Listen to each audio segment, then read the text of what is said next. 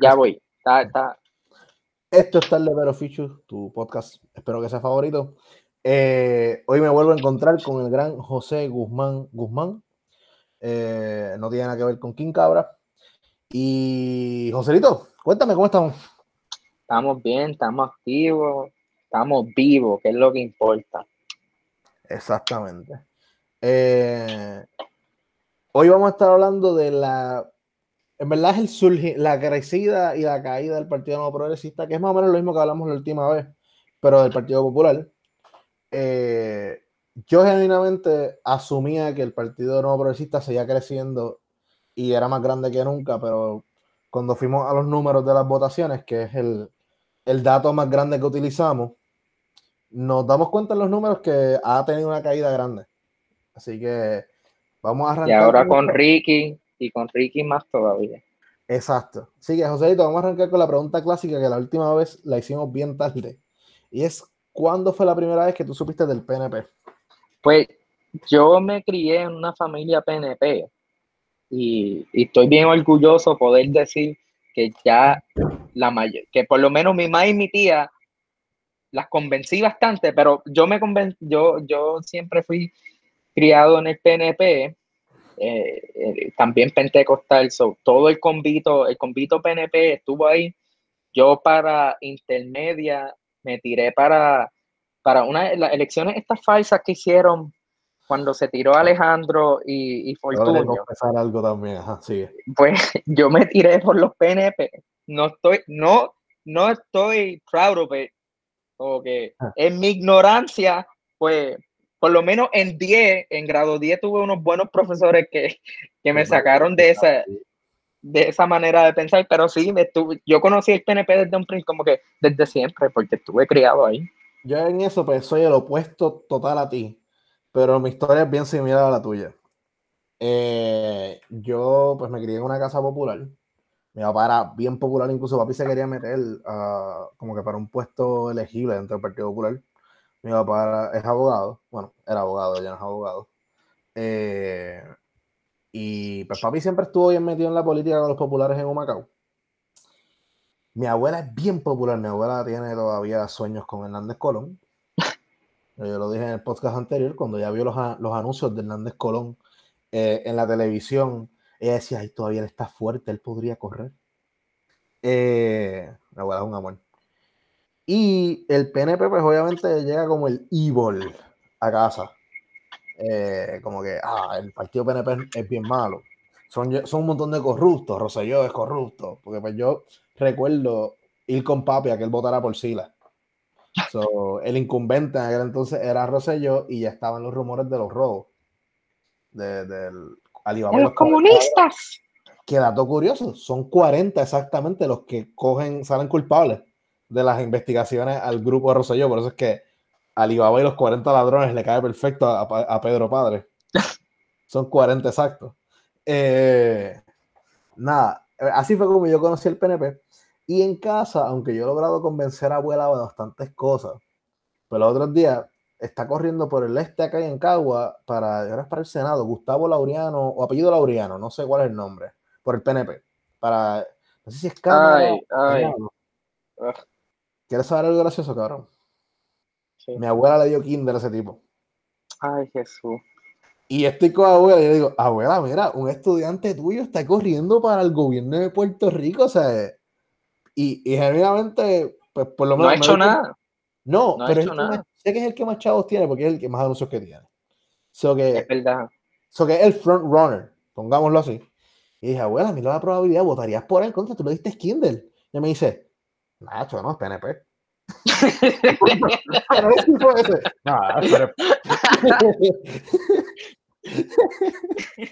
Eso yo me he dado la vuelta con mi abuela la semana pasada, cabrón. Ella me lo dijo así que será.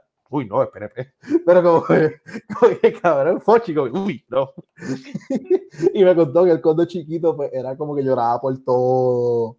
Era bien guay, y qué sé, pero obviamente eso cambia, coño. Son un niño, qué carajo. Eso bueno. no Bueno, por las razones legales no voy a decir nada. Porque no quiero que nos demanden por difamación. Pero me la reacción de abuela vale un millón te dijo, ay, no es PNP. o sea, si fuese popular, créeme que yo a rajar por él. Full. O sea, no importa si el tipo es bueno o malo. Ese es el típico caso de politiquería tóxica. O sea, punto. Literal.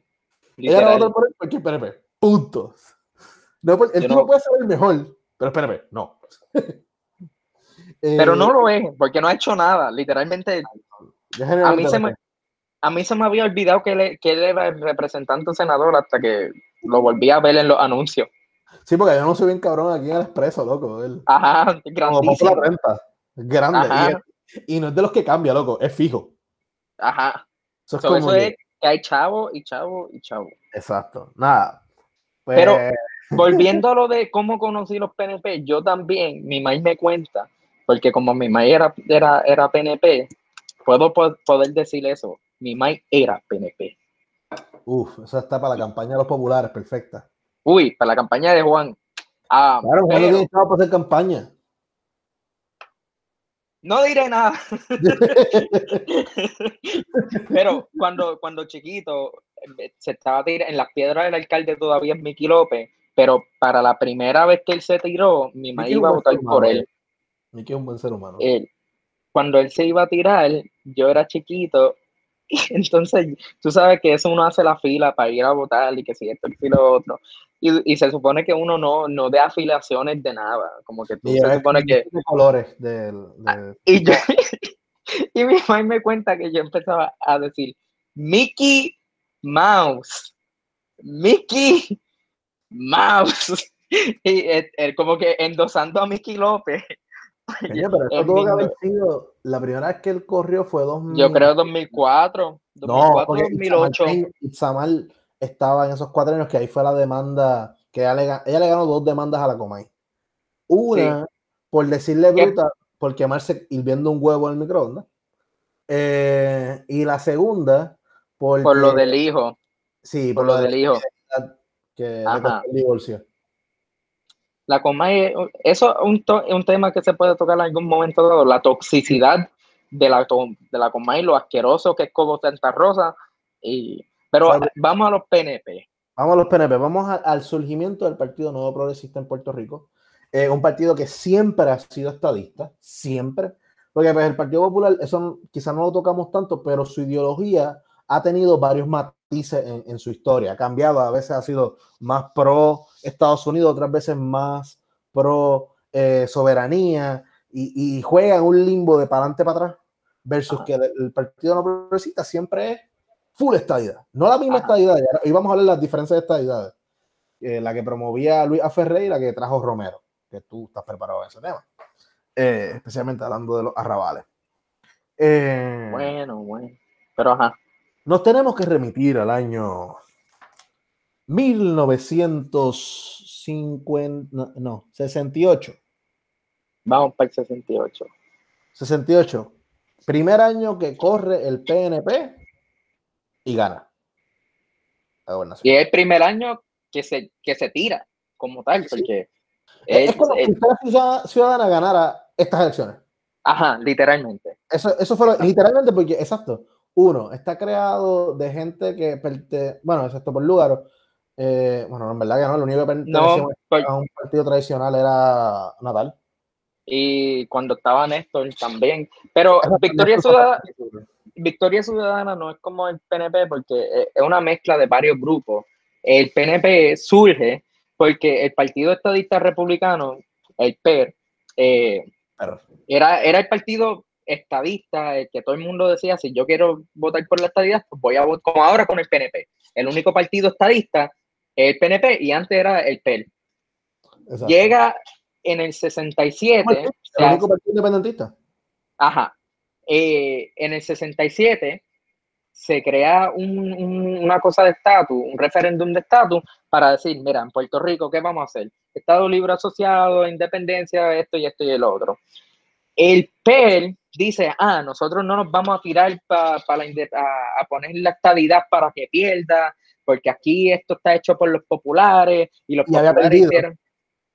Y, y pues el PEL estaba ya como que, mira, yo no, yo no me voy a tirar. Pero Luis Aferrer viene y dice, no, nosotros los estadistas tenemos que tirar la estadidad, aunque vaya a perder, porque tenemos que demostrarle a la nación americana que si esto, que si lo otro, que nosotros queremos la estadidad. Pues Luis Aferre crea el movimiento estadista por estadista. Ay, ahora no tengo el nombre, pero era estadista por algo, o decía estadista, estoy seguro que decía estadista, y son el movimiento que tiran la estadidad en, para ese referéndum. La estadidad pierde, gana el Estado Libre Asociado, pero Luis Aferre dijo, aquí hay chance para yo poder tirarme para gobernador y también para crear un partido que realmente, entre comillas, vaya por la estadidad. Y crea el Partido Nuevo Progresista, sacándole todo el jugo a todas las personas que, que votaron del PER y se lo, se lo lleva a este partido que es el PNP. Y para tener una, una idea, estamos hablando antes de grabar, lo que hizo Luis Aferrer no es como que, por ejemplo, vamos a poner que mañana Bernier crea un partido pues va a conseguir votos porque Bernier es una figura pública y su esposa y que se tiene un factor de reconocimiento alto, va a sacar muchos votos, pero de ahí a que gane la elección, pues está aguantando. Ajá. Este, lo que pasa es que imagínense que el partido actual, PNP, hoy viene Tommy, eh, Pierluisi, Wanda, eh, eh, la, la, plana alta de ellos, eh, todos los, los, grandes del PNP, se van y crean un nuevo partido que se llama, qué sé yo, Movimiento Estadidad, punto. Movimiento Estadidad y deja en el PNP solo a, a, Miguel Romero. O a. O qué sé yo.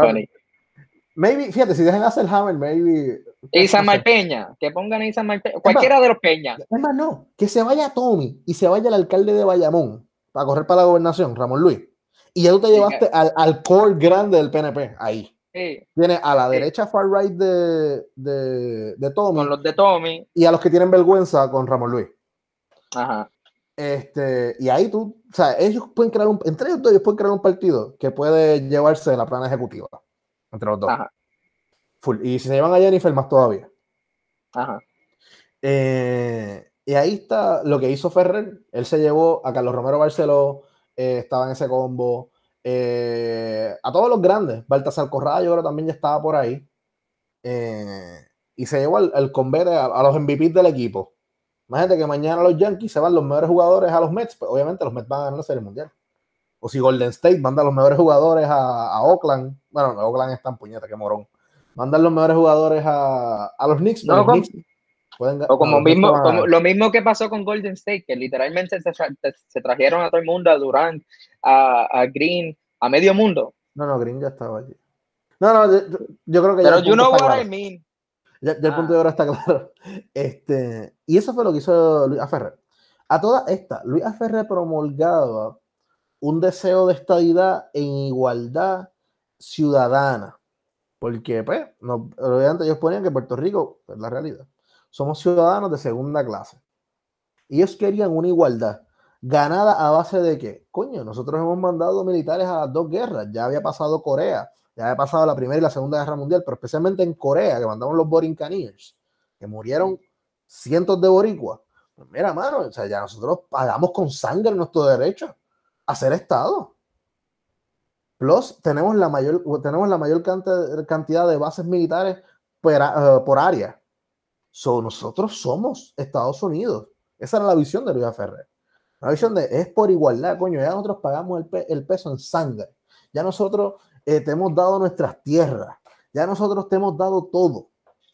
Vamos, vamos, vamos, dame lo, que, lo que falta. O sea, dame el intercambio por lo que yo te estoy dando. Y esto suena hasta lógico. yo entiendo que es ideal ganar a fuerza. ¿Por quiénes iban a la guerra? Los pobres. La gente pobre. Sí, y Luis Ferrer también estaba, promulgaba también esa, esa idea de también una estadía para los pobres, para salir de la pobreza, pero era para salir de la pobreza. Era para...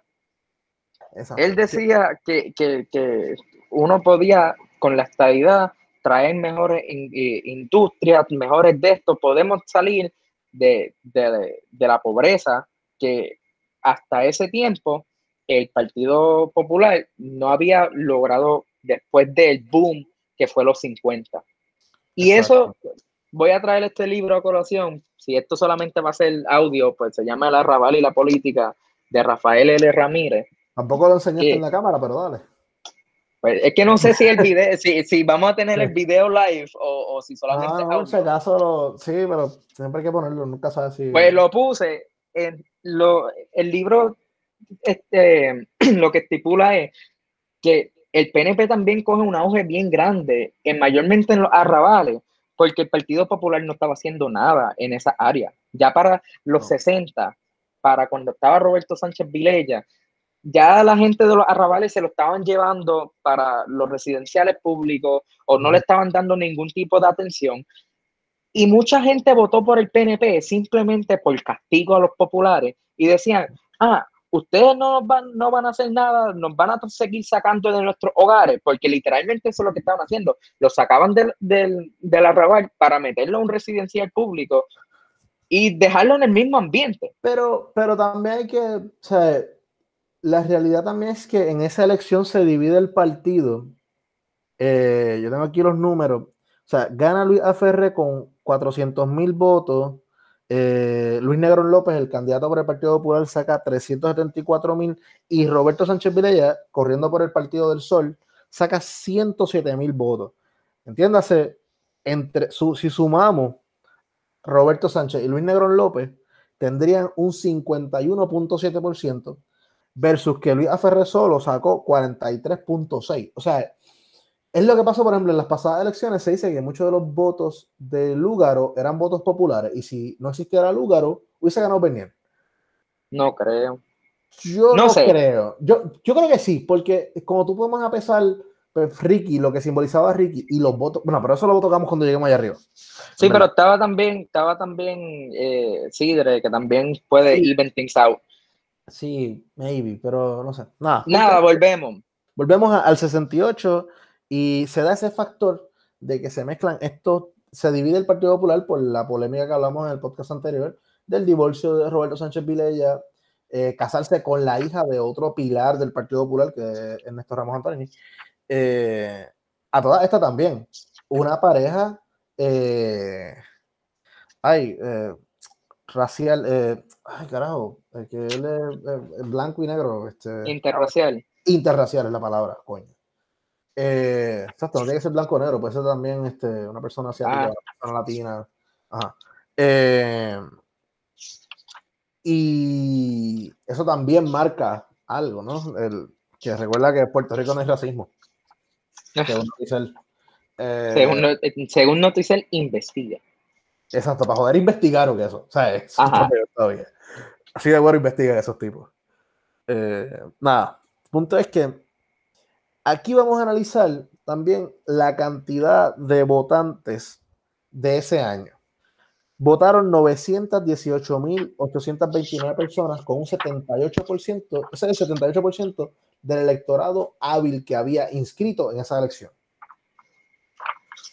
para darle un recuento rapidito, desde el 52, que esto no lo tocamos en el anterior, por eso doy el dato, el número más bajito porcentual de personas que fueron a votar fue 75.2% en la primera elección de Luis Muñoz Marín, lo cual es entendible.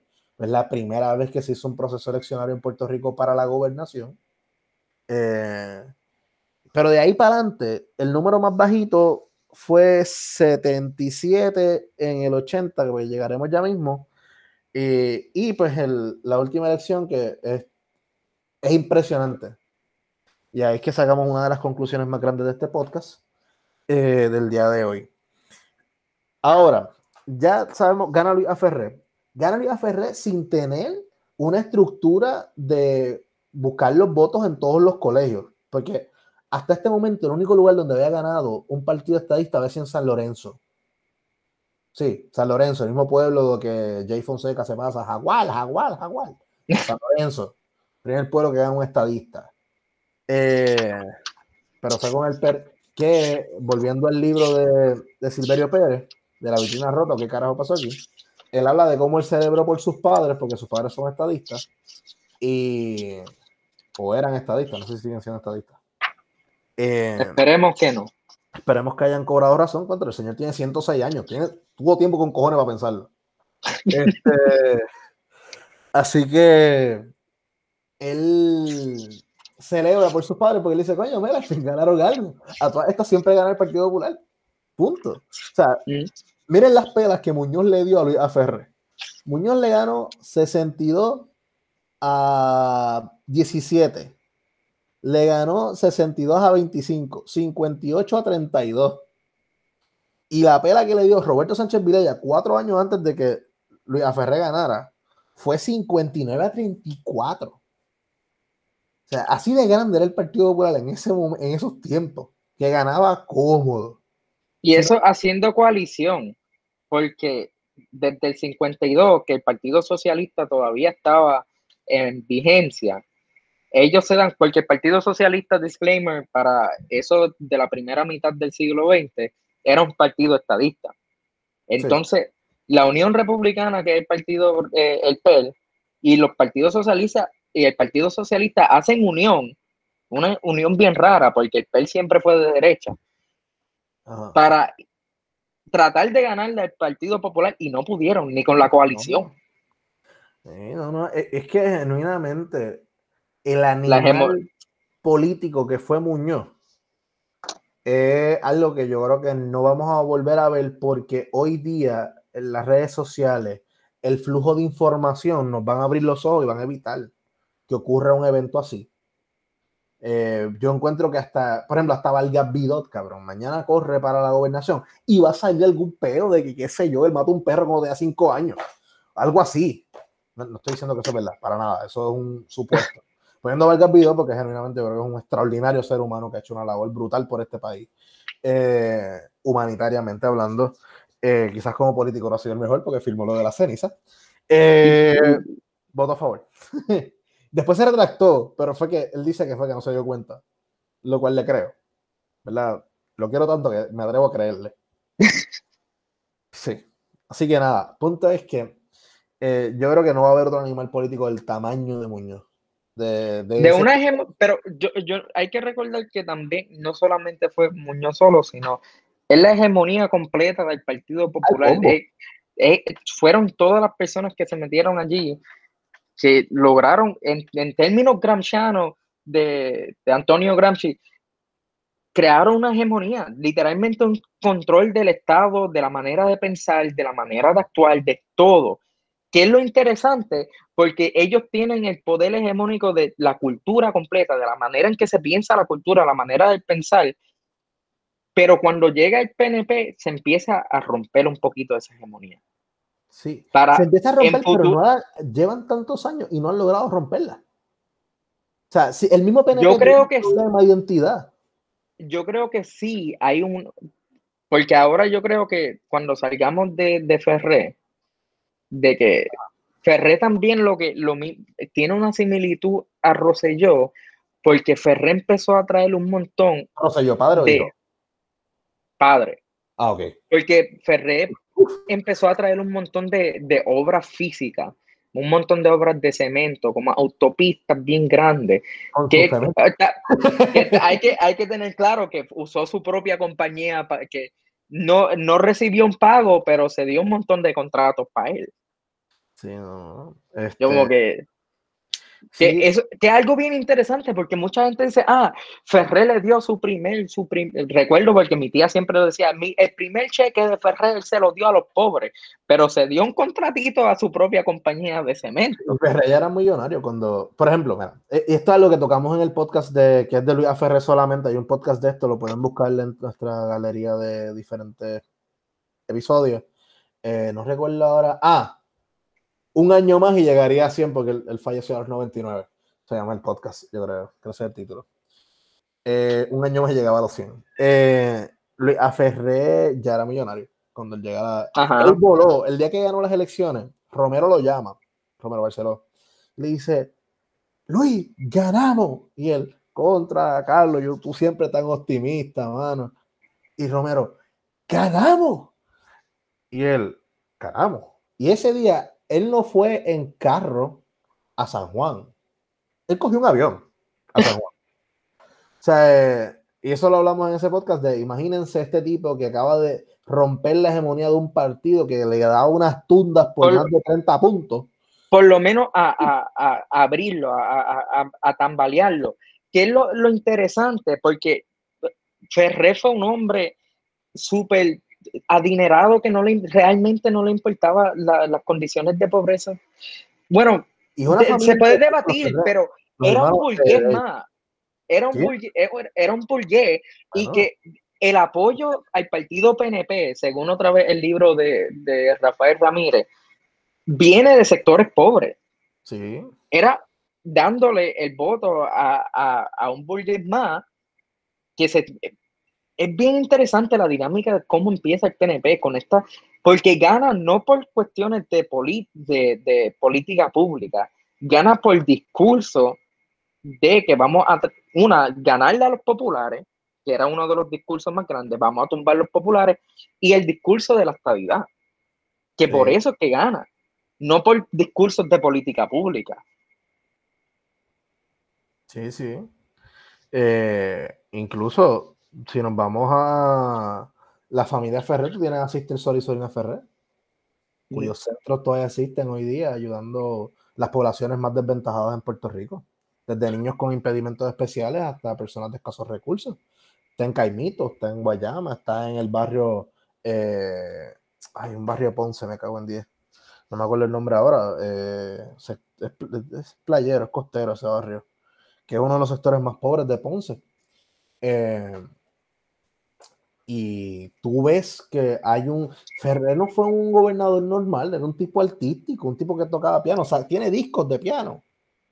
Eh, va a la fortaleza, encuentra el piano ahí. Y es un tipo, e, e, era un tipo bien buena gente. Muchos consideran que Ferrer no, no pudo eh, la gobernación por eso, por ser un buena, sino ser un animal político. Eh, como si lo fue Carlos Romero Barcelo, que vamos a empezar a entrar ahora en eso. Eh, de, ese año de Ferrer, de esos cuatro años, genuinamente no tuvo ni ton ni son, no fue gran cosa, y genuinamente él ganó por la división del partido. Cuando se unifica el partido nuevamente, en la figura de Rafael Hernández Colón, con el no hubo break. no hubo break. porque cuando Muñoz lo aprobó, ya él ese era el gallito de, Muñoz. Y por eso decían el gallo. Eh, y vino y le dio una pela chévere a Luis Ferrer, que aún así subió la cantidad de votos que había obtenido. Que esto es lo que vamos a ver. El PNP no para de subir la cantidad de votos que obtiene eh, en estas décadas. Por ejemplo, mira, él ganó con 400 mil votos. Hay algo que no, estamos, no estamos poniendo en, cara también, ahora que tú mencionas ese de, de que están empezando a subir en cuestión de votos es que también aquí, después de Ferrer, es que empieza el cambio y cambia de, Partido Popular Partido PNP. Sí, pero lo que te quiero decir es que... Por lo menos la hegemonía del bipartidismo es cuando, ahí es cuando empieza a, formarse. Pero podemos comprobar que la figura de Roberto Sánchez Vilella es la que hace que Ferrer gane, porque aunque la base de votantes es muy diferente en cantidad, por ejemplo, en las elecciones de, de 68 habían 918 mil en de 72 hay 1.3 millones de personas que votaron. Pero si nos vamos a los por ciento, ¿te acuerdas que te dije que 40 más 40.7 más 11.7, estamos hablando de un 52%, pues Rafael Hernández Colón saca 50%. Y Luis Aferré, que ganó con 43.6, perdió sacando 43.4. O sea que el apoyo a Ferre se mantiene normal. Lo que cambia es que el Partido del Sol pierde fuerza porque Roberto Sánchez no vuelve a correr por él, pone a otra persona a correr para la gobernación y pues cae drásticamente, pero esos votos que no fueron a, secundar de nuevo al candidato del Partido del Sol van directo al Partido Popular, indudablemente. O sea, y tú lo notas en, en, porcentajes, nada más tú puedes notar eso. Eh, ya, y gana pues Robert, eh, Rafa Hernández Colón, que coge la crisis del petróleo, de OPEC, de los Emiratos, que cierra la llave el petróleo americano, sube el petróleo brutalmente, eh, las compañías se quieren arrancar la cabeza porque los carros corrían a 4 millas por galón de gasolina en esa época, y eso era un carro económico. 10 millas por galón era impensable. Eh, hoy día un carro te puede dar hasta 60 millas por galón en unas condiciones óptimas. Eh, normalmente están entre los 23 y los 35. Ahí yo no me atrevo a hablar porque yo no sé nada de carro. Nada, yo sé, que sé cambiarle la, eh, aceite y filtro, eso, eso no sé hacer. Y la goma. Después de ahí, sé prenderlo y guiarlo, y no bien. Ah, pues ya, estás adelante, estás adelante.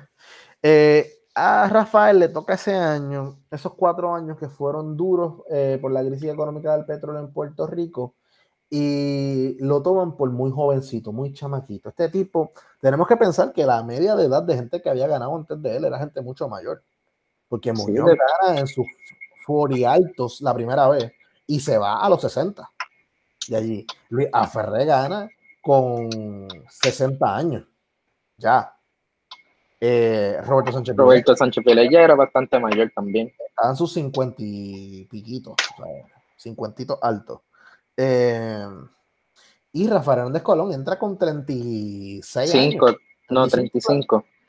Sí, porque era la edad, la edad mínima. Siendo ya, ya él había sido presidente del Senado. Porque fue presidente del Senado cuando Aferré. Y fue secretario de Justicia de Roberto Sánchez Pirella. Él es como, imagínense, el chamaco este de, de Hacienda Imagínense que el año que viene, o sea, en estas elecciones él se tirara para el Senado. Uy. El de arriba corriera para la gobernación porque ya tendría la edad. Este.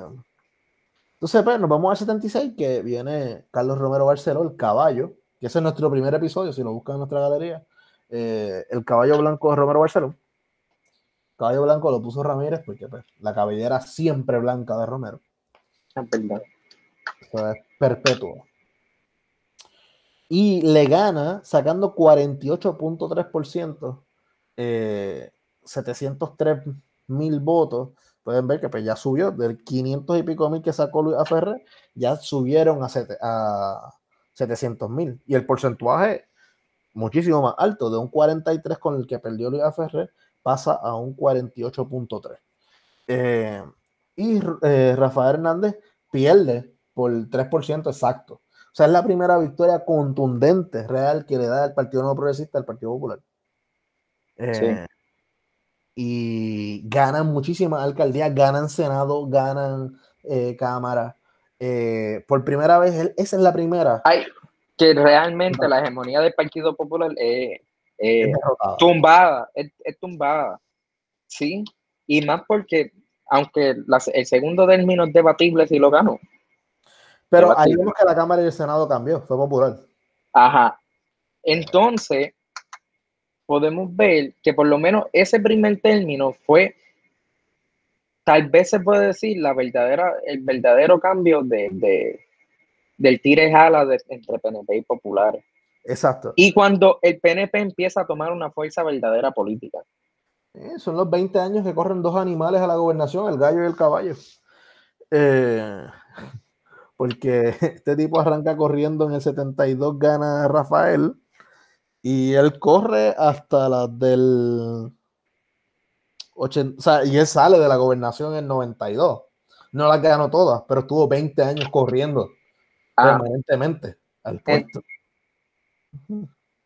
Eh, de ahí pasamos a la segunda elección, que aquí ya tenemos eh, el principio de los chanchulleos PNP. Exacto, el principio de chanchulleos PNP. Ahora, quiero que entremos en lo que habíamos hablado de los arrabales antes de la grabar. No, lo, lo, lo, lo que pasa sobre la estadidad, sobre la estadidad que yo creo que tú quieres postular con, con, Romero. Con, con Romero, es una de fondos federales. Y que existe esta, esta idea de que los fondos, sin los fondos federales no somos nada, que si no existiera fondos federales, estuviésemos peor que Cuba y Venezuela y seguimos con los, con los discursos y la beca PEL y todo. Que tú dices que Romero Barceló fue uno de los que empezó a, a promulgar esa idea de la estabilidad, de salir de una estabilidad al principio, de una estabilidad de, de, ayuda, de, de igualdad de, de posición a una de recibir de seguir recibiendo y seguir recibiendo. Lo interesante de ese concepto de la estadidad es que es el concepto que se lleva todos los votos en, Puerto Rico, que es que ah, vamos a recibir ayuda, no nos vamos a morir de hambre, es que realmente no cambia las condiciones materiales de las personas. Eh, este libro también que, que, lo recomiendo también muchísimo, que es de Linda y Colón Reyes, lo voy a poner aquí en el, en la, con el título Sobrevivencia, pobreza y mantengo, entre comillas, la política asistencialista estadounidense en Puerto Rico, pues presenta que muchas de estas ayudas del PAN, de, de ayudas federales, no realmente no ayudaban a las personas. Simplemente era como unas migajas que te daban para ponerte feliz y darte la ilusión de que había progreso. Porque tú decías, bueno, por lo menos puedo comer. Imagínate si yo no tuviera estos fondos federales, pues me muero de hambre porque era el único sustento que había. Pero realmente no cambiaba las condiciones de pobreza de las personas. El libro te dice, constantemente te dice que la gente se quedó en las mismas, viviendo en condiciones muchas veces infrahumanas, especialmente en, en áreas del centro, donde el conseguir trabajo era mucho más difícil, porque de los 50 para acá, todo el trabajo estaba en el área metro o en, o en ciudades bastante urbanizadas. Ahí es donde se conseguía trabajo en las fábricas, sean ah. fábricas farmacéuticas o sean fábricas textiles, lo que sea.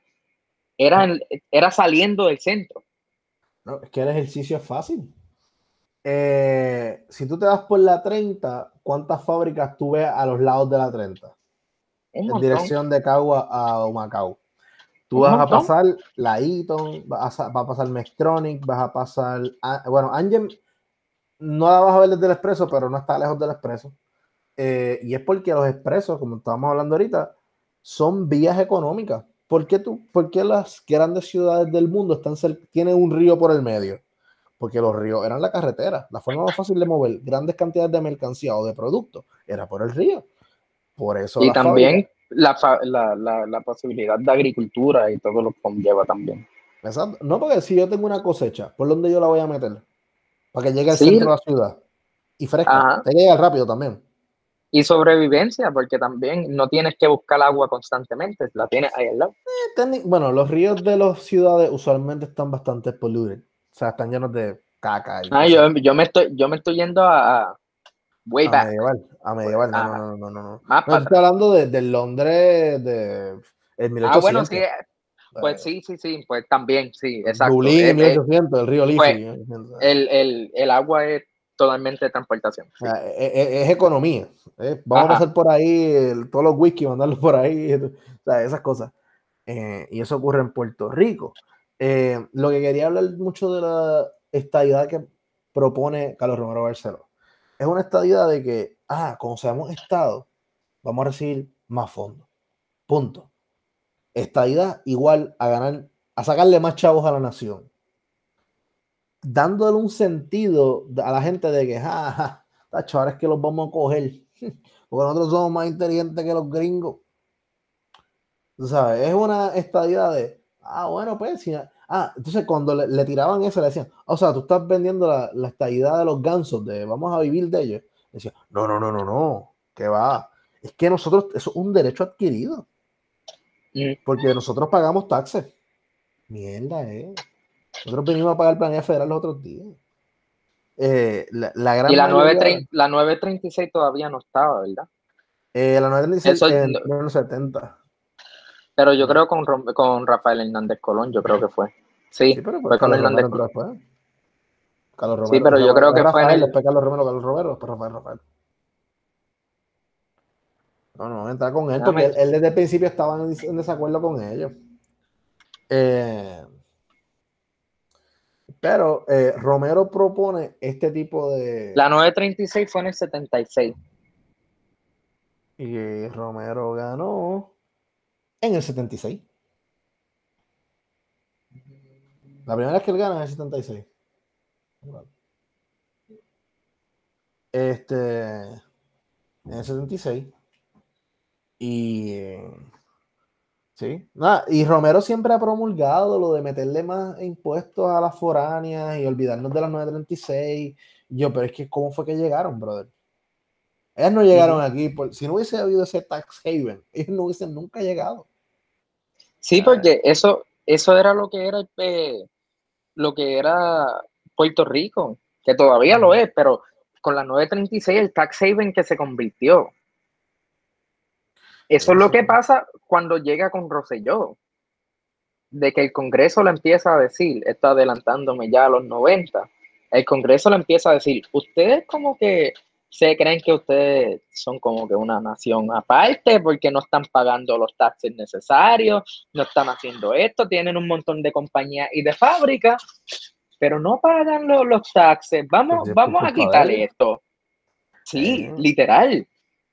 Pero. Porque se crea la 936 con la idea de crear un progreso y nuevamente con esta idea de la estabilidad, un tax haven para que los americanos vengan y puedan crear fábricas y crear trabajo. Porque esa es la, la idea de la 936. empleomanía. Una esta de que los americanos vienen como salvadores, no tienen que pagar porque nos van a dar empleo a nosotros.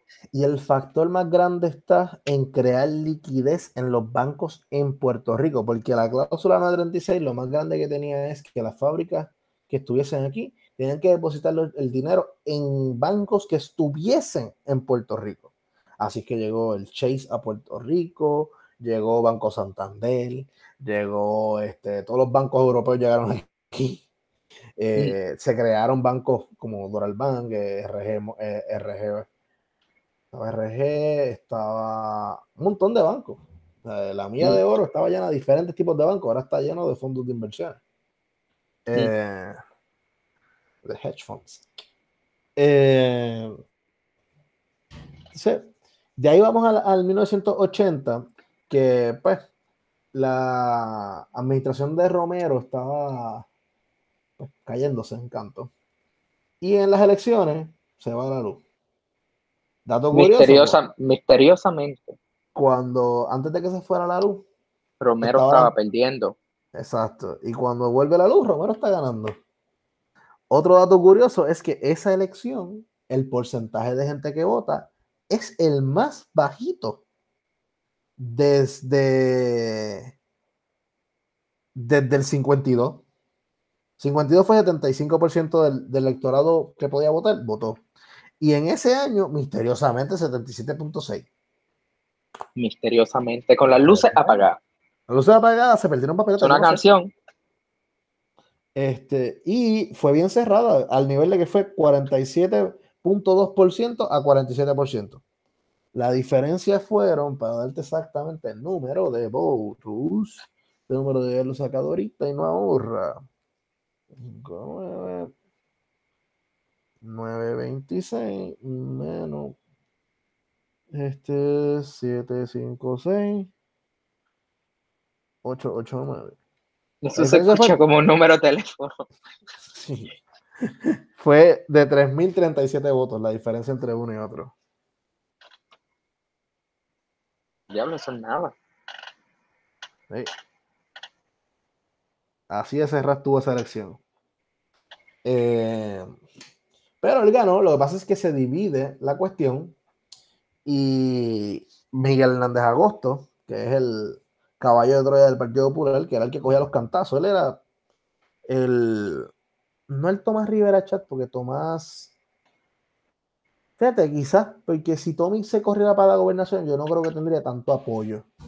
No, que el apoyo del es que pasó. que- eso, eso pasó. Él se iba a tirar con Rick, contra Ricky. Se dio cuenta que no. Ajá, dijo, "Mm, aquí, aquí como que no hay break, déjame, déjame bajarme, yo puedo bregar desde el Senado. Exacto. Eh, y pues nada, de ahí para adelante, eh, pues entra el, eh, Miguel Hernández Agosto, le da cantazos chéveres a, a- a- a Romero, eh, que todo explota en Maravilla. Caso Maravilla. Que Romero es el que ordena, eh, que Romero, que Miguel Hernández Agosto, es el que ordena la investigación de los asesinatos de Cerro Maravilla. De Y dos estudiantes independentistas que la policía masacró e intentó esconder que ellos mataron a esos estudiantes. torturó y asesinó a esos dos chamacos. Ajá, Y hasta orinaron los cuerpos. una cosa asquerosa. Y alegadamente, supuestamente y alegadamente por cuestiones legales, quien mandó a hacer ese operativo fue Romero Barceló. Según alegado, según supuestamente y alegadamente, ya que en el momento que, que se se sabe del, del Maravilla, él estaba dando un speech y viene un policía y le dice, mira, como que esto pasó en el Cerro Maravilla, que si esto... Y rápido él viene y dice, nosotros hemos terminado con unos terroristas que estaban tratando de difundir la independencia, que sí, un montón de cosas. Y por eso mucha gente pensaba, piensa, de que fue Romero Barceló. Yo, te soy sincero, yo no sé, yo no me atrevo a decir que fue Romero. Porque genuinamente la policía de Puerto Rico tiene una historia bien interesante de casos algaretes. Al nivel que todo terminó con el monitor federal, que todavía está desde el 2010, lleva 10 años un monitor federal, eh, bregando con la brutalidad policial que se da en Puerto Rico. Puerto Rico los policías tenían un bando que mataba. Pero en medio, en medio de la Guerra Fría, porque eran los 70, y aunque el, momento grande de la, Guerra Fría, yo diría que son los 50, 60, como que el boom grande. Sí, la, la, Guerra Fría todavía, por lo menos, aunque estaba fría, mucho más fría que en los 50 y los 60 todavía estaba. Y los discursos anti, anti-independentistas, anticomunistas, que si todo esto, todavía estaban al frente. Romero Barceló fue uno de los más grandes y los más ávidos en estar en contra de los independentistas. A mí no me sorprende que haya, no te digo que él haya inmiscuido como que directamente el plan, él dijo, vamos a coger estos dos estudiantes, estos dos en específico, pero yo creo que desde arriba tuvo que haber hecho como que, mira, hagan planes, hagan cosas. no, creo que ellos hayan escogido exactamente esos dos. Yo creo que esos dos fueron los únicos que ellos lograron con el agente infiltrado convencer. Ajá. y eh, esa, esa otra cosa, a mí no me sorprende que todos los agentes infiltrados que hubo en la Universidad de Puerto Rico, que eso es un tema que se puede estudiar y estudiar y estudiar. No me sorprende que Romero Barceló y todo, Rafael Hernández Colón y todos los que estuvieron en el poder durante la Guerra Fría, hayan tenido operativos que digan, que le hayan dicho, mira, dile a esta gente a ver que, tú le puedes sacar, que tú no le puedes sacar, que tú le puedes decir, que tú no le puedes decir. A mí no me sorprendería. No digo que haya sido un, un operativo directamente hecho, como que vamos a hacer esto de esta manera y de esta manera. Pero que no tenga ningún tipo de, de enlace, lo dudo mucho. Sí, yo puedo entender que quizás él sabía de que estaban tratando de convencer a estos dos chamacos para que fueran. Porque vamos a ver, claro, el, el que los convence para ir para allá arriba es el policía. Eh, pero nada. Policía infiltrado. Policía infiltrado. Policía infiltrado, el que los convence para ir para allá arriba. Y ahora, de ahí a que Romero supiese que el desenlace era matarlos de la forma en que los mataron. Pues ya yo ahí. Porque recuerda que hubo un asesinato a un policía en esa época, en una huelga o algo. Y pues, dicen que fue como que un revenge de la misma policía la forma en que los mataron. Eh, quizás la idea era capturarlos y meterlos presos, formarles un caso. Ajá. Pero se le, como que de formar un caso, estos guardias que la cogieron contra ellos y los mataron, los masacraron, lo hicieron mierda. Yo, yo lo que pienso que sí estuvo vinculado, de alguna manera u otra. Sí. Supuesta y alegadamente por cuestiones legales.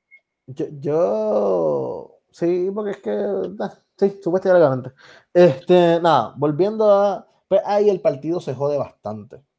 Genuinamente, eso es un golpe bien duro eh, que le dan al partido no progresista. Y... Porque una unión, esta, este golpe, aparte de que fue un asesinato horrible, es una unión que se da del sector de los populares y de los independentistas. Los independentistas por cuestiones morales, porque lo estaban persiguiendo y lo estaban. Y, lo estaban... entonces, con tú levantar el Partido Popular era suficiente, porque el Partido Popular tenía la base más grande en Puerto Rico, indudablemente en aquel entonces. Y, y, los populares, y los populares vieron en este espacio como que, ah, mira, podemos tumbar a los PNP. Solo dijeron, pues vamos a ayudarlo. Y también porque fue, porque fue un crimen horrible, realmente. El Cerro Maravilla fue una asquerosidad lo que se hizo contra ejecución con tortura. Fue tortura y ejecución. Y más que hicieron casos, fabricaron casos diciendo que ellos tenían explosivos gigantescos, cuando ellos lo que tenían era un poquito de gasolina para prenderle esos fuegos. Ya, como que literalmente el daño que hubiesen hecho es como cuando uno se le explota la goma y choca contra la barranda. Y, cabrón, y que maravilla, genuinamente lo que había una, una antena, cabrón. Ajá, no hubiesen hecho ningún tipo de daño. No es que, no es que iban a explotar el cuartel general de la policía. Ajá. ellos genuinamente iban a prender fuego una entera. Ya. Yo, que hubiese sido. Y no tenían ni que para eso. No tenían ni para eso, cabrón. fue, fue un asesinato vil. Y yo creo que los populares vieron en ese espacio un, un lugar donde pudieron decir, ok, vamos, Sí, no, vamos, y la- vamos a dárselo a los, a los independentistas porque esto estuvo al garete, pero también esto nos ayuda a nosotros para vernos bien no, y las y para recuperar fuerza. Sí, Por ejemplo, un ejemplo de las vistas de eso de, de maravilla son las vistas que hubo hace poco con lo de las pruebas de COVID. ajá. E- Eso exactamente es lo que hizo el Partido Popular, que es lo que está haciendo Pierluisi para tumbar a Wanda. O sea, es una estrategia política totalmente. Estas fueron las primeras vistas que se televisaron. Y por eso, por eso fueron una de, la- de las cosas que, que más chocó a la gente, porque ver las dinámicas que se daban, ah, con las discrepancias que yo tengo con Gui- Guillermo Baral y como con las discrepancias que yo tengo con él. Él tiene un buen libro, que es el libro de- del Nuevo Día, que aunque hay muchas cosas que yo encuentro que por cuestiones editoriales me imagino que lo tuvieron que poner de X o Y manera, tiene un montón de fotos de, de- de lo de que es Cerro Maravilla. Y es un libro hermoso en cuestión de, de las fotos. Tú puedes ver todos los acontecimientos que se daban, los personajes que estaban envueltos en todo eso. Es un buen libro para poder, por lo menos, ver lo que estaba pasando. El contenido, pues, está sí. bien. Pero nada, vamos a volver a, a la, a, la- a cómo está el Partido No Progresista en aquel entonces, que aún así, en esa derrota de Romero, como vuelve a subir, mira, de 77% que hubo en la elección del 80, cuando vuelve a correr Carlos Romero Barceló, porque era el incumbente, Mm. contra, o sea, sí, cuando vuelve a correr Romero contra Rafael Hernández Colón, que volvemos, él no para de correr. El Ah. tipo Raymond Arrieta le dice. Este gana obviamente Rafael Hernández Colón, pero no es una catimba. Se va a 47, bueno, 48 a 45. Eh, le gana 3%. Sí, le van a por un 3.2% por ahí. Eh, sí, un 3.2%, pero Carlos Romero, que había sacado 759 mil votos en la anterior, saca en esta 768 mil. Lo que cambia es la tasa de personas que asistieron a esta elección. Y es que esta elección es la que más gente en porcentaje votó de las cantidades de las personas hábiles. Votó 88.1% de la, de la elector hábil. Eso es algo que, Hay que, está cabrón. pero también que hay que tomar en cuenta cuánta gente realmente votó, porque en Puerto Rico siempre ha habido un, un historial de que los muertos siempre votan. Ah, no, me claro. sorprende, no me sorprende que esté cerca, como en un 80-85%, pero Sí. siempre hay un porcentaje de un montón de gente muerta. Ah, que no, claro. Que, este, que es lo que hablábamos los otros días tú y yo aparte, de que ahí se da el contrapeso de que como los partidos están en los colegios, quizás en el colegio, qué sé yo, el colegio Luis Muñoz Marín, porque siempre hay una escuela Luis Muñoz Marín por ahí, eh, Ah. y en la escuela Luis Aferré, porque Luis siempre Aferré. Ferrer, eh, pues se dio la de que ah, en la Luis Muñoz Marín se robaron los votos de los populares y en la Luis Aferré se robaron los votos de los PNP y pues se contrarresta una con la otra, pero no deja de ser un robo. Ajá. Eh, nada, el punto es que pues gana ahí Carlos Romero, eh, Rafael Hernández saca 800 mil votos, el primer candidato que rompe la barrera de los 800. Eh, en el 88 eh, vuelve y gana Rafael Hernández Colón, esta vez con 871 mil, y aquí le da de nuevo por 3, aquí es más bajito, por 2.9% es que le gana a Baltasar Corrada del Río, y sube la cantidad de votos que saca eh, el Partido No Progresista, sube de, seten- de 768 mil a 820 perdiendo. ¿Ok? Eh, pero también sube la, la cantidad de, de electores de 1.7 a 1.8 millones de personas. Vamos al 92, que es que regresa el Partido No Progresista. Y yo creo que ahí es donde es la fuerza más grande del partido. no, bueno, no, la- de la después, Como- la yo digo culturalmente, culturalmente, los 90 fueron, fueron el momento que el PNP se convierte en hegemonía. ¿Sabes por qué es que regresa el PNP, verdad? Por los chanchullos de, de, de... No, no, no fue ni por eso. Fue porque reviven a Carlos Romero Barceló. ¿Cómo lo reviven? siempre, esa es la táctica, la táctica, siempre ha sido la táctica. Porque mira, en los, populares son los que lo reviven. Los populares son los que reviven a Carlos Romero. ¿Por qué? ¿Qué pasa? Está el peo de los, los chavos que votó Rafael Hernández Colón y pues el partido dice, bueno, pues, y Rafael dice, no voy a correr más nada, me voy a ser profesor. Eh, dicen, bueno, pues vamos a buscar a alguien que sea los roots del partido. Buscan a Melo Muñoz, la hija de Muñoz. Eh, buscan a Doña Melo y a eso le añades que dicen, vamos a desmoralizar más todavía al PNP. Porque si nos funcionó para ganarle y meter a, a Rafael dos cuatrenios, lo de las vistas contra Romero, vamos a revivir el issue. Y es que traen nueva evidencia y ya traen otras vistas públicas, porque en, la anterior no había hablado Romero. Y en esta obligan a Romero a tener que ir. ¿Qué pasa? Romero va allí y la única evidencia que había era unos recortes de periódico que están parcializados. Un, reporte de una noticia, tú puedes, o sea, por más eh, objetiva que sea, siempre habrá una perspectiva del periodista o del medio o del medio, porque a veces no es periodista, es el editorial.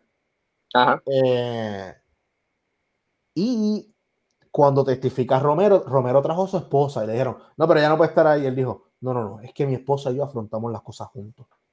Porque soy un hombre de familia. Y sacaron a, pusieron a Romero a tal nivel que Romero corre para la comisaría residente con Rosselló y gana. Se da un junte entre la el nuevo, nuevo partido progresista eh, de Perro Rosselló traje este tipo nice looking con la media en los boxes. Este, y Carlos Romero se reivindica como un hombre serio, un hombre de Estado, un hombre que, que va a luchar por la estabilidad en Estados Unidos porque él ya conoce cómo se hace eso. Y es el mismo discurso, siempre el PNP gana, no por política pública, sino por el discurso de la estabilidad. Exacto. Gana ese cuatrenio. ¿Qué pasa? las 936 están en su apogeo, es cuando más chavo está corriendo en el país. Sí, decían que tú podías darle una rama y caía chavo. Exacto, una cosa estúpida. O sea, la policía tenía comprada patrulla dos veces al año. No una, dos veces al año. Se empieza el eh, proyecto del tren. Se oficializa también. Mm, no, eso Porque, ya a mediados de los 90, eso todavía no se había hecho. El 94, 96. No, y pero, Rafael no, no pero Rafael Hernández, pero Rafael Hernández Colón en, lo, en, lo, en los 80 empezaba, es como que el tren llevaba varios tiempos, desde, desde los 60 se empezaba a tener la idea de un tren urbano, de un tren que pudiera estar en Puerto Rico, pero donde se oficializa es en una de las administraciones de Rosellón. Exacto. Pero a todas estas, eh, pues, el Partido Popular moronamente revive a Romero gana las elecciones Pedro Rosselló contra Melo Muñoz eh, y le da una Catin Viviris porque le gana por 4% flat. El partido rompe la barrera de los 900 mil votos. En esta elección hubo 1.9, o sea, estoy redondeando, fue 1.88, pero pues redondeando 1.9. Eh, saca 49.9% del voto, que es lo más alto que había sacado eh, en su historia hasta el momento. Y pues gana Pedro yo En estos años, los chavos estaban corriendo. Eh, se está empezando a ver las obras de, Pedro y tienes que. Pedro sí logró meterse en la idiosincrasia americana y moverse bien en Estados Unidos. Don Pushy. Era un tipo que hablaba muy bien el inglés, al igual que Romero. Romero no tenía problemas en ese departamento, como después vemos en otros candidatos. Eh, y Pedro tenía este kind of vibe medio Bill Clinton, tú sabes. Eh, no estoy diciendo guapetón. Que el guapetón, el tipo del flow, la cosa. Juega baloncesto, la, la Macarena. La Macarena. Eh, es un chamaco con un historial de ser médico. O sea, no había habido un, médico que hubiese ganado la, la, de Puerto Rico. Eh, y pues con estos argumentos, Pedro gana la primera vez y en la segunda es el primer candidato en romper la barrera del millón de votos. en el 96, sacando un 51% del electorado. Y le da una pela a Héctor Luis de por casi un 6 puntos alto por ciento. Eh, que es la ventaja más grande porcentual que le habían dado al Partido Popular. Eh, y, fue por 125 mil votos la diferencia entre uno y el otro. El, e, es, la ola de, de Rosselló, porque gana casi todas las alcaldías, gana un montón de alcaldías. Eh, alcaldías que nunca habían sido PNP entran a ser PNP en, este cuatrenio. Gana el Senado, gana la Cámara, gana la comisaría residente con Romero de nuevo. Que actually, Romero y él no se llevaban bien, bien, bien. Nunca se llevaron mm. bien. Al día de hoy no se llevan bien. Pero eh, por el dinero baila el mono. Exacto. Y a ese es el, el, máximo esplendor del Partido No Progresista.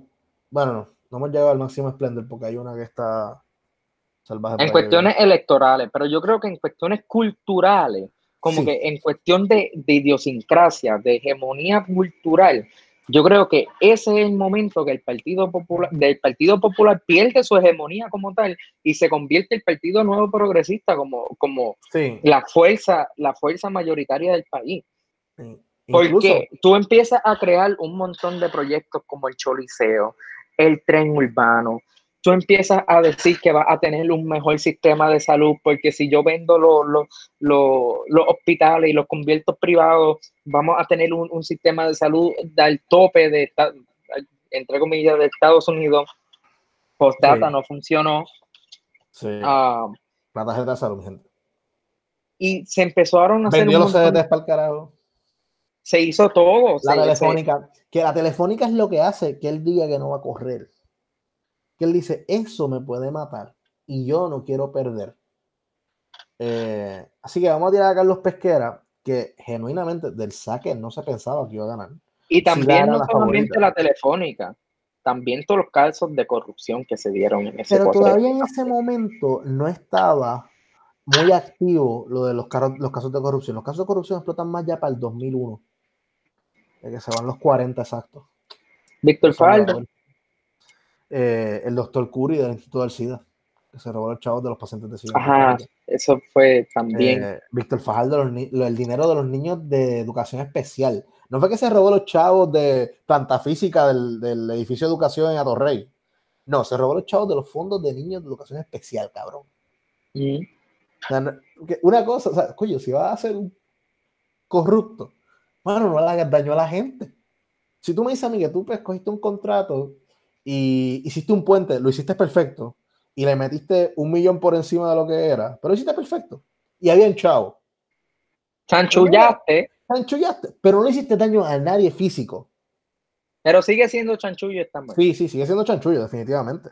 Un saludito a un compañero cuando escuche este, este, este, este cantito. Sí, sí. eh, chiste que fue bien cabrón ayer.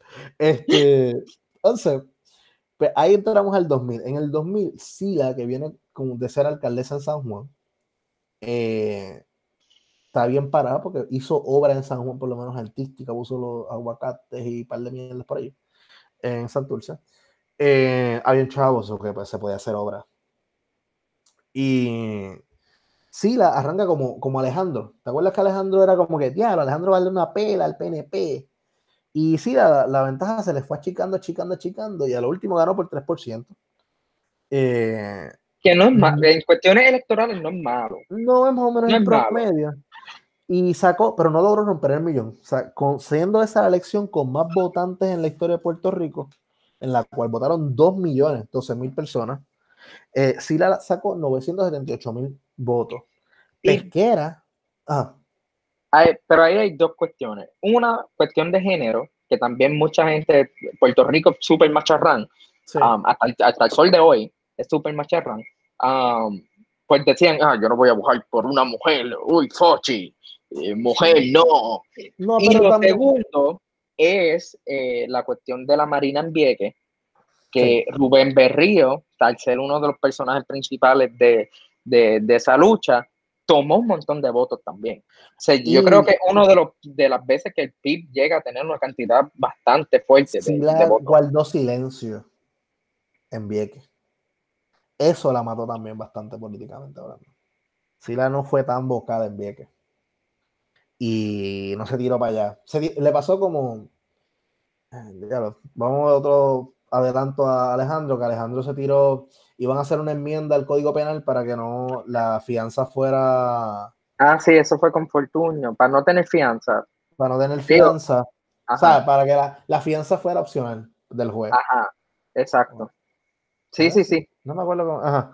Punto Yo creo que, Alejandro se cagó y apoyó lo mismo que Fortuño y se le vio la tortilla porque ganó la otra opción. Pero sí, le pasó eso en, le pasó eso más o menos en eh, con Pesquera. Se quedó calladita y poquito a poco Pesquera fue alcanzando, no le dio break, pero estuvo cerca. De ahí vamos al 2004 y aquí pasa en el 2004 ocurre una loquera y es que después de los escándalos de corrupción el Partido No Progresista, la figura más grande era Pesquera, que volviera a correr Pesquera. Incluso Pesquera dice que si él hubiese corrido, él hubiese ganado. Y a mí no me sorprende, porque... No, no me sorprendería porque realmente las alcaldías fueron PNP. y el Senado y la Cámara también. ajá. Más tarde, la comisaría residente fue PNP. Por eso yo digo que la hegemonía PNP eh, llega en los 90. Ahí es cuando realmente el PNP se convierte en partido real, porque aunque los gobernadores pudieron haber sido populares, no tenían la fuerza que tenía el PNP.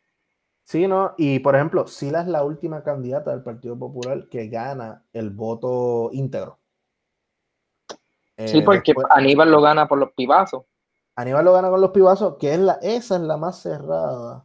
Te había dicho ahorita que fue 3.303, la de Aníbal, que es la que vamos a entrar ahora fue 963 303 menos 959 737 no, la de Aníbal hubo 400 votitos más. La, la, más cerrada fue la de Romero y Hernández Colón, porque la de Aníbal es de 3000. Eh, traje un bolígrafo bueno para acá, cojones. Ah, soy malísimo con los bolígrafos, los votos siempre. Vamos con esto. Es de 3566.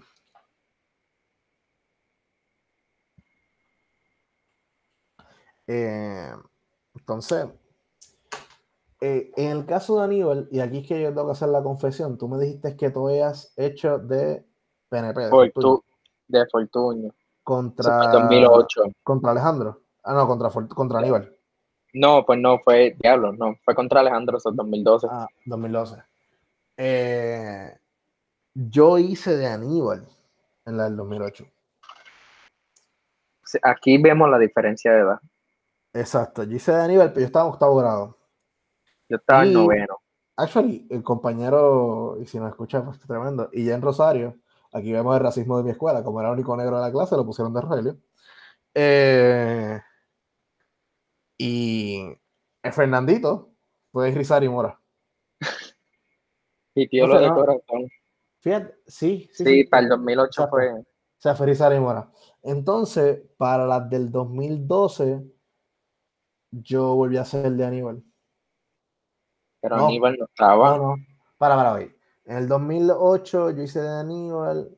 Ah, yo hice para, para Alejandro algo. O sea, en la escuela como que era el, el, el, mock, el, mock, debate, yo hice de, en el de Aníbal, gané el voto popular, o sea, el público en general votó por, eh, aplaudió por mí. Pero cuando votaron me dieron una pena. Eh, lo cual demuestra la, el arraigo que tiene el que si en tu casa te dicen que votas PNP, votas PNP. O sea, aun cuando en el debate yo claramente me comí vivo porque el muchacho que hizo de, de Fortunio, en verdad, el muchacho, uno, no se preparó y dos, pues eso no era lo de él, punto. O sea, eh, quizás si y Jen hubiese sido el del PNP, y Jen hubiese ganado, porque Jen es tremendo debatiendo.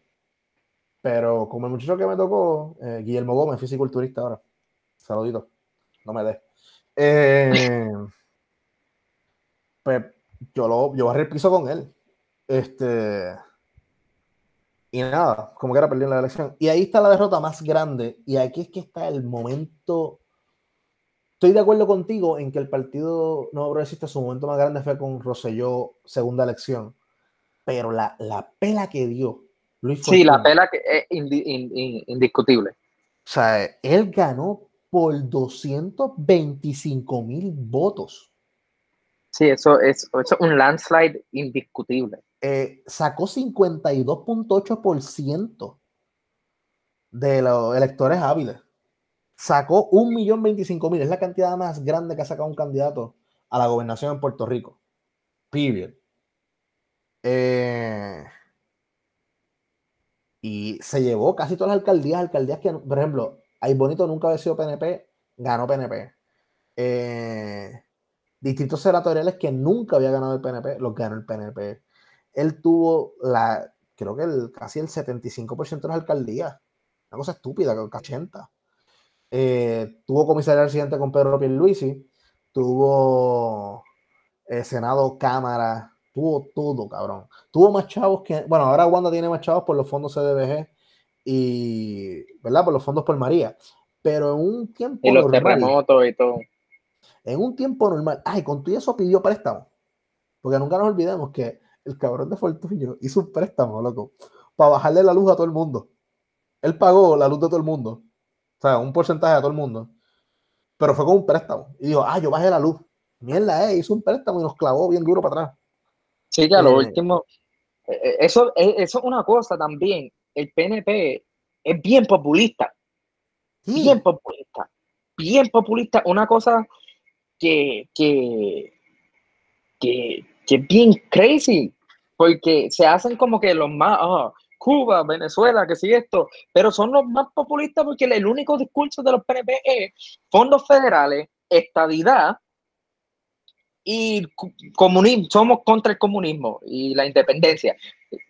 Entonces, cuando tú vas a la política pública, la política pública del PNP roba el chavo. Sí, sí. No, porque realmente. Y montar sistemas para robar el chavo. O sea, es. Ajá. Yo busco gente que no está calificada los pongo en puestos a hacer chavo y ellos meten ahí a sus panas. Entonces, cuando, es como si fuese una cadena de Monat, técnicamente. Sí, un pyramid skin, ajá. Es un pyramid skin de esos bien Bueno, en verdad no sé si Monat es un pyramid skin. sí, sí, sí, lo es, lo, lo es. Lo es. Vámonos con el Ponzi skin. Entonces, para, ir a uno que sí fue probado legalmente que es un pyramid skin. Eh, el escándalo de Ponzi, ¿es que se llama? Sí, creo que sí. El punto es que esto, si era un pyramid skin, eh, y los PNP hacen eso. Incluso yo, el municipio, los municipios son unos robar chavos de todos los partidos, de los dos partidos, pero los PNP están cabrones. Bueno, el, el las crepas, loco. Yo no sé qué hacen los populares para robar, no nos damos cuenta tan fácil. Ya, ya, voy. Vamos a esperar, porque yo tengo que hablar de, ese, de, de, eso, porque eso me tocó, bueno, no directamente a mí, pero yo conocí a Sammy y, y yo, vamos a, vamos a llegar al 2002, al 2016, pero... ¿Sí las crepas, cabrón? Sí, yo, yo, yo, yo entro, es que cuando lleguemos a... Sí, a llegar Fortunio, gana en el 12, no, en el, 2008, crea la ley 7, vota un montón de gente, sí. a, a miles de personas, que una de las cosas que es bien triste es que Fortunio dijo que no iba a votar a dos personas de la misma familia pero eso no fue así. Hubo personas mm. que en el núcleo familiar, ambos papás o ambas personas que estaban, se quedaron sin trabajo. Y tuvo una de, las de, la, de las policías más brutales eh, y, más sanguinaria, aparte de, lo que pasó en los 70, con la huelga. de la Yupi. Que hay que meter en el monitor federal. Sea, el monitor federal en Puerto Rico que vela por los derechos civiles, que por eso han relocalizado a todos los guardias de la Fuerza de Choque. Lo digo porque pues, hay un familiar eh, lejano que fue parte de la Fuerza de Choque y no hace mucho hablé con él y él me dice, no, ya en la policía no se puede hacer las cosas que se hacían antes. Y yo por dentro quería como que decirle como que, loco, pero estabas mal, pero a la misma vez el tipo mide 6'2". Y yo no quise coger un bofetón de él, en verdad. Yo me quedé callado y yo, ajá. No dije estás bien, solo dije, ok. Ok. Ya. no di mi opinión, me quedé. Di, okay. yo, no, yo no vuelvo a hablar contigo. Exacto. hablaría contigo, pero no de este tema. Este tema no lo vamos a tocar nunca. no, pero esa policía fue bien asquerosa, acosando a, estudiantes. Um, Iván Bart, el Iván Bart siempre ha sido una de las personas infiltradas durante la huelga del 2010 y toda esta década como otro de los policías asquerosos que está en la, en la fuerza de, de policía. en la canción de René, o sea, Residente, en la canción de René, que es su nombre, eh, habla de su el amigo que le mataron en el cuartel. Mm. Eh, y yo como que a veces decía, diablo, quizás está romantizando la idea, pero cuando hablé con ese familiar mío y él me contó, me contó las barbaridades que él hacía, yo dije, ¿sabes qué? Sí, o sea, yo, o sea, yo no estoy diciendo, jamás pensaría que René es un mentiroso, en verdad no tengo base para ello, para decir que es un mentiroso. Pero quizás yo decía, mira, quizás le dio un ataque al corazón al pana. Eh, no sé, quizás le dio otra cosa. Eh, pero yo, creo, yo, creo, yo creo, los policías para mí son puercos, son puercos. Entonces, pues nada, el punto es que eso con Fortuño, pues finalizó, siguen habiendo casos y cosas, pero por eso es que la policía se ha desintegrado y se ha vaciado porque todo el mundo, para evitar investigaciones, coge se retira. y eh, también, otra de las cosas que hizo Fortuño, que lo mencionaste, sobre lo de la fianza. Fortuño ah, intentó quitarle el derecho, como que quitarle el derecho a las personas para que puedan salir. Y la cosa es que uno, uno bien sabe, esto fue para cuando pasó lo de Casella. Esto, que entra en, discusión porque decían que Casella iba a terminar libre porque eh, iba a tener porque iba a tener los chavos para poder pagar la fianza. Y Fortunio usa esa para decir, ah, pues vamos a quitarle la fianza a las personas. Pero la realidad es que si quitaban la fianza no se le iban a quitar a la gente con chavos, se la iban a quitar a, Juan del Pueblo, que se robó un, racismo, o se lo iban a robar a, Miguelita porque estaba prostituyéndose y como la prostitución en Puerto Rico es ilegal, pues, Exacto, porque pues quedaba la impresión del juez, ese es el problema, porque si te tocaba un juez de derecha que pensaba que, que la prostitución eso no es de Dios, pues te chingaste. Ajá. Te clavó. Eh, y si ve a, a, a, una, hasta jueces racistas, porque eso es lo que son, ven una persona de color negra y rápido, pues, ah, este, vamos a quitarle la, ah, fianza. Vamos, a la lección de Alejandro y Luis Fortuño para entonces cerrar con la de Ricky Beniel y el presente, porque ya en verdad llevamos rato. Eh, Alejandro y Luis, pues Alejandro arrancó como que le iba a dar una pela a Luis Fortuño. Arrancó así, como Sila con pesquera. Eh, y a lo último, Fortuño primero aprobó todos los partidos de ideología similar al Partido Popular. Porque en esa elección corrió, lo corrió el MUS, el PPT, eh, puertorriqueños por Puerto Rico, o sea, Rogelio, los coquillas. Eh, corrió el PIP. Siempre ha estado. Corrió más los dos tradicionales. Son seis. Eran seis, hay uno más. No me acuerdo si hay uno más. Yo nomás no me acuerdo cuál era. Nada, yo creo que era Mus, PPT. Eh, ¿Esos eran? Eran seis. Que eso era una porque entonces el día de las elecciones, ¿de qué color te ibas a vestir, cabrón?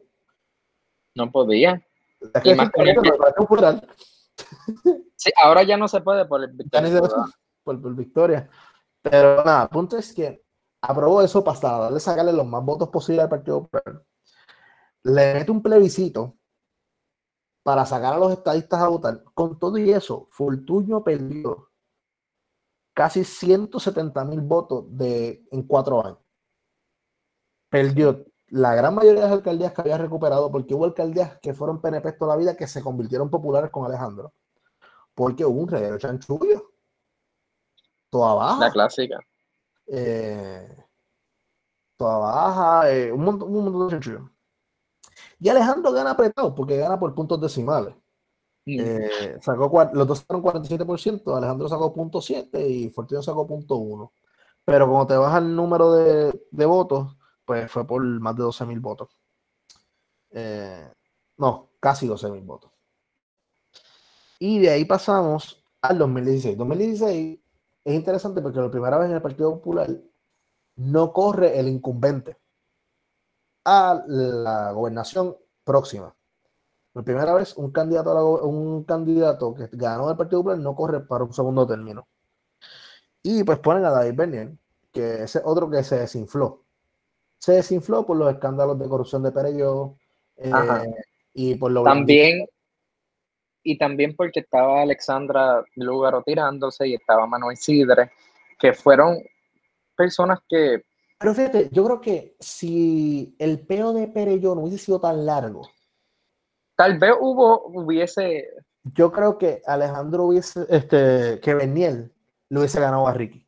Pero hubiese sido lo mismo, hubiese sido lo mismo que, que, con Aníbal. Hubiese sido, este, Tomás Rivera Char hubiese sido presidente del Senado. Sí, sí, sí. Se iba a, se iba a hacer un, un Aníbal Partero, exacto.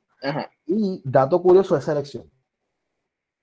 Uno, los PNP de, del primer término de Fortunio para abajo han bajado la cantidad de, votos que han obtenido.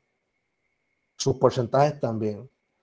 Pero la base electoral en la última elección del 2016 por primera vez bajó del 70%. Y antes siempre ha estado un 70 alto, 77 es lo más bajito. Bajó a 55.4% y la cantidad de, de electores era 1.589.991 fueron los que fueron a votar. Y esa, eh, esa cantidad de personas se dio porque una, la gente no sabía por quién votar y no querían, decían, mira, si con toda esta baba que hay, yo no voy a votar. La cantidad de gente, la cantidad de gente que se mudó también, que no eran elegibles, como que eran elegibles, pero como ya se habían ido, pues no tenían manera de, de votar, porque el voto ausente es bien difícil. Yo creo que ahí se vio la base de los partidos.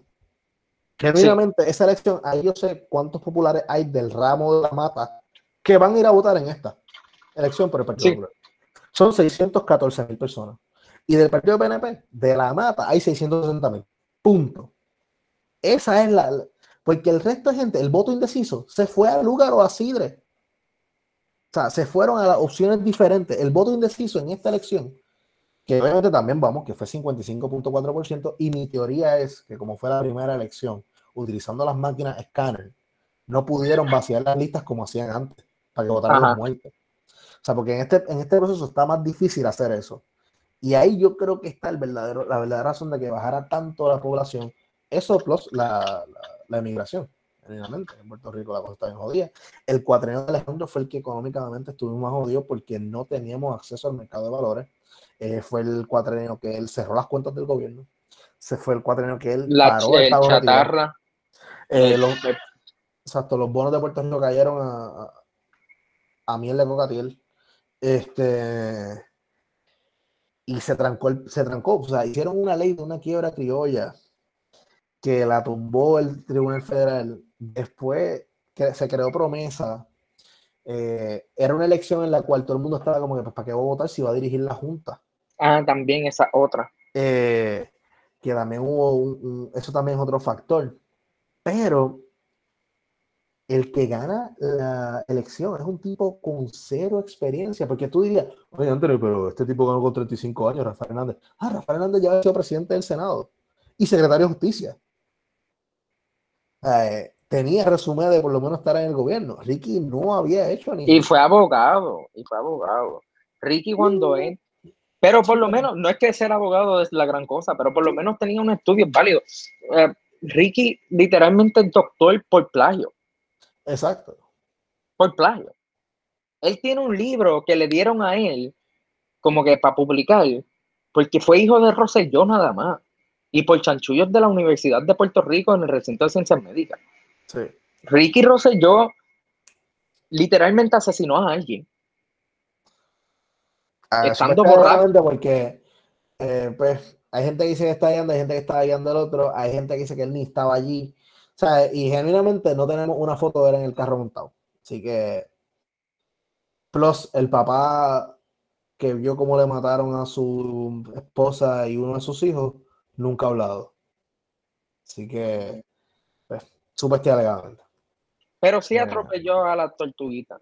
A, mí me gusta más el rumor de que escribió con mierda en las paredes de Fortaleza cuando sí la llegó. Ese rumor me tripea más. Así que gracias a la gente siempre lo ese rumor está cabrón. Sé que es un embuste de maceta, pero foque. Este.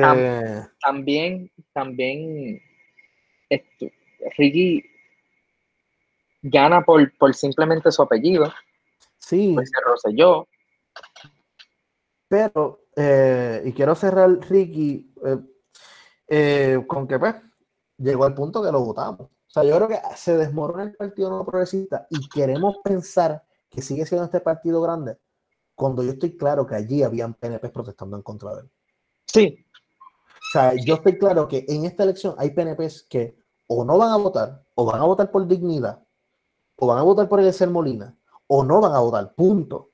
Así que estos 660 mil, yo me atrevería a estarle 30 mil. 30. ¿Quién sabe, o quién sabe si más. No, pero para los conservadores, vamos con un 30, con 30 mil personas. O sea, que como quiera, esos 30 mil no van a votar por el Partido Popular, así que el Partido Popular como quiera no gana. Ajá, sí, no, full, full. Como que esos 30 mil, esos 30 mil no son votos para los populares. Ajá. Exacto. Eh, y Gracias a Dios. O sea, tú, tú, le puedes quitar 40 mil y todavía ganan. Todavía ganan los PNP. Si, si salen esos 614 mil a votar por los populares, the way. Hay que ver, lo que hay que ver es si cuánta gente disgustaba con el Partido Popular le da el voto al PIB y le da el voto al, al Movimiento Victoria Ciudadana. Eso hay que ver. Y yo creo que eso lo vamos a ver en los debates. ¿Por qué? Porque tanto Victoria Ciudadana como el PIB no tienen fondos para promocionarse. Por ejemplo, el, Juan no puede hacer lo que hizo Wanda este fin de semana de la Jeepeta, todos los Nissan Versa, ni tiene chavos para hacer lo que está haciendo Pierluisi en el sur, ni tiene los chavos que va a tener el bate, que yo sé que ya mismo va a empezar a hacer todas las cosas de él. Eh, ni tiene los chavos que Yulín está haciendo tampoco. Así que. Tú sabes. Esto se decía en los debates. Pero volviendo al PNP, yo creo que una de las cosas que derrumba toda la hegemonía del PNP es cuando votamos a Ricky, pero mira todos los sucesos que han pasado. Llega Pierluisi de la nada, se convierte en secretario de Estado para ser gobernador el mismo día que Ricky renuncia. Pierluisi se, se hace gobernador en la casa de la hermana o de la tía, una de dos. Sí. Con un libro que nadie sabe cuál fue. Ajá, que no podían, qué sé yo, era un libro ahí random. Sacó una enciclopedia que había tirado por ahí y dijo, aquí vamos, fuimos. Y ahí la gente se molestó un montón, que hasta pasa la escena de lucha libre con Tomás Rivera Chati en el Senado y, y Pedro Pierluisi mirándolo desde arriba en el hemiciclo. Uh, y llega Wanda por cuestiones constitucionales Wanda, Wanda es enemiga de Tommy. Que ahora son los mejores amigos. Que vaya, Tommy la, la, metió al Fey a Wanda. Ajá. No, que vemos la trayectoria. Yo creo, honestamente, yo prefiero hacer un podcast nada más basado desde el, 10, desde el 19 hasta ahora, porque es que estuviésemos tres horas hablando en los últimos sucesos que ha pasado con el. Hacemos una parte 2 del PNP. Sí, va a haber parte 2 de casi todo y creo que deberíamos hacer una parte 2 de ambos partidos mayoritarios, especialmente antes de las primarias, analizando bien los tres candidatos a las primarias porque todos tienen bagaje. Batia tiene bagaje, Julín tiene bagaje, Altieri tiene bagaje en el Partido Popular. Eh, y Pierluisi y Wanda también, incluyendo que fueron yo, la yo, yo, yo, digo acabar el podcast por ahora, dejarlo aquí con un cliffhanger de, de, Wanda, porque es que es, es, es tan absurdo de que en este año como que desde el 2020, desde que entró Wanda, la cantidad de cosas que ella ha hecho, la cantidad de corrupción en menos de... Ah, hablando de corrupción, lo, la, la, la, es que se sube el PNP, el, lo de las crepas. Sí, ajá, exacto, me dejaste con, con eso. Mira, yo no puedo creer que Samuel Pagán se tira para el Senado por distrito, o representante, representante por distrito, gana. El hombre tiene un, cargo, un cargo de corrupción en menos de un año de entrar al poder. Ah, sí. Él hace el chanchullo con las crepas y todo. Y en menos de un año, mano, en menos de un año, porque ni María había pasado. ¿Sabes qué es lo que está cabrón de todo esto? Que yo creo que la incompetencia en el chanchulleo también ha crecido. Y yo creo que sí. Eso, sí, porque antes chanchullaban y no los cogían, y ahora los cogen, pero en pifia en menos nada. Así que yo Literal. creo que esto deberíamos cerrar. Y viene parte 2 en la que vamos a hablar de Pierluisi y Wanda. De Pierluisi hay un podcast en nuestra galería, pero vamos a hablar, porque ahora es de media hora ese podcast. Este, vamos a hablar de él eh, y de Wanda. ¿Quién es Wanda Vázquez? Los puestos que ha tenido y los puestos de Pierluisi y la trifecta del Partido Popular. Eh, y tenemos que hablar después de, de los dos partidos nuevos, de, Dignidad Victoria, y hablar de Lester Molina, otro episodio. Y del PIB, no podemos olvidar. El, PIB va solo porque el PIB tiene una historia larga. Sí. pero el de partidos nuevos, y podemos evaluar, fíjate, esos partidos nuevos y el candidato independiente, evaluarlo versus partidos anteriores que se han creado, que han tenido un impacto significativo. Pero el Partido del Sol de Sánchez Pilella, eh, y antes han habido un montón de partidos loquitos por ahí. Yo, yo eh, eh, estaba el partido Acción Cristiana. También. El PAS. Yo no. El PAC. No, ese. No, ese otro. Yo creo que es Acción Social. No, pero Partido Acción Cristiana, creo que así sería PAC. PAC. Tú dijiste PAS. Pero ah, hubo un PAS también. Sí, hubo un PAS con S, no con ah. Z. Bueno, pues pero sí, yo creo que eso fue todo.